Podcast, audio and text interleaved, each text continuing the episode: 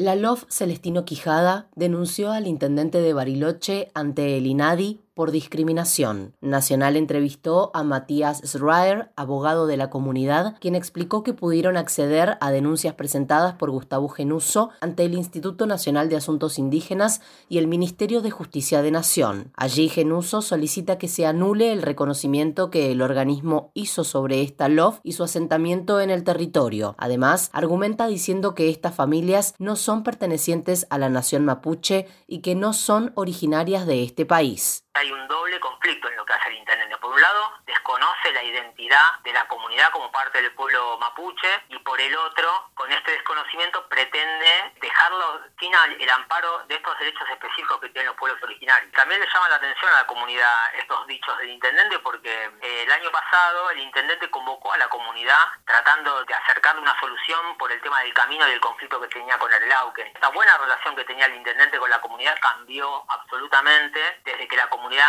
entró en conflicto con el sobre todo cuando la justicia federal le ordenó a auken abrirle el paso a la comunidad hacia su territorio. Es realmente preocupante. El abogado opinó que estos dichos son sumamente graves ya que fomentan el odio y el racismo en la sociedad barilochense y que se contraponen a lo que dicta la Carta Orgánica Local al reconocer a Bariloche como municipio intercultural. Luciana Avilés, área de pueblos indígenas.